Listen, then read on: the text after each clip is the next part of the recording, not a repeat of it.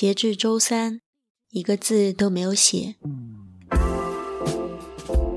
假期忽然冲到三十度的天气，喝冷饮、吃凉面，有点放肆，身体就开始别别扭扭的不舒服了。乱吃一把藿香正气丸，控制拉肚子。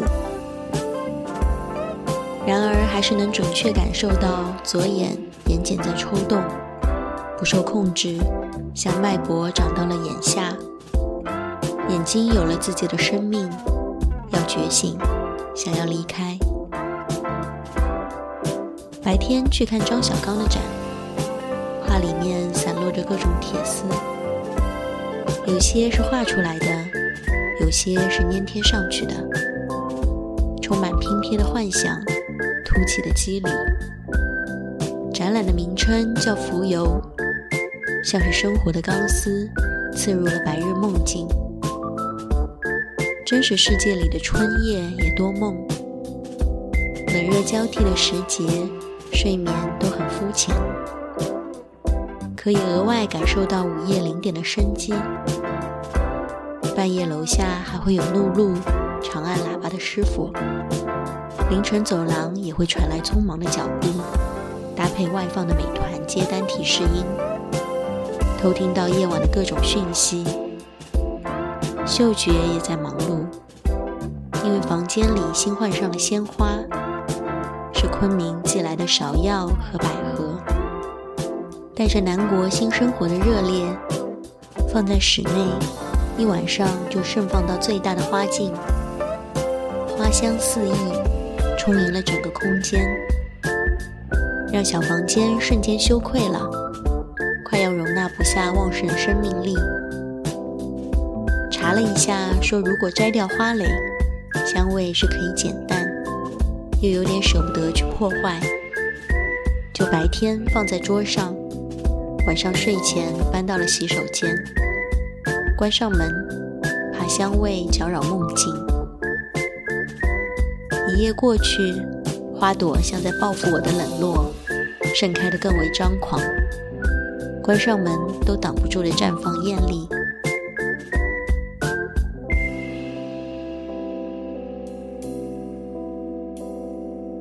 今天从九点开始没有喘息，每一个行程安排嵌套的略显紧迫，又衔接的刚刚好。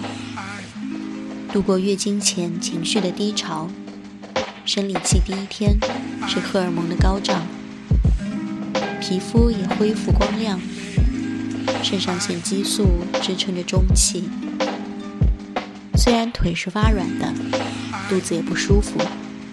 但是精力出奇的旺盛，以后遇到月经前过不去的低落，就提醒自己扛住，这是荷尔蒙在扰动你，扛过去，马上就会迎来充沛的活力，体验被激素掌握的生命时间线，真是神奇。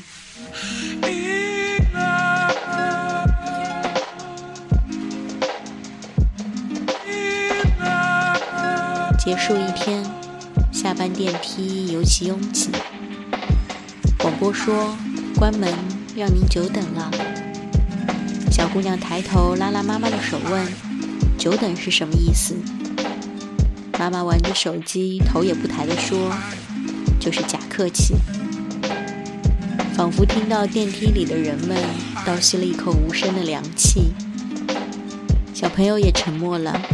在独自消化真相，可能还不懂什么是客气，就一步进阶到了假客气。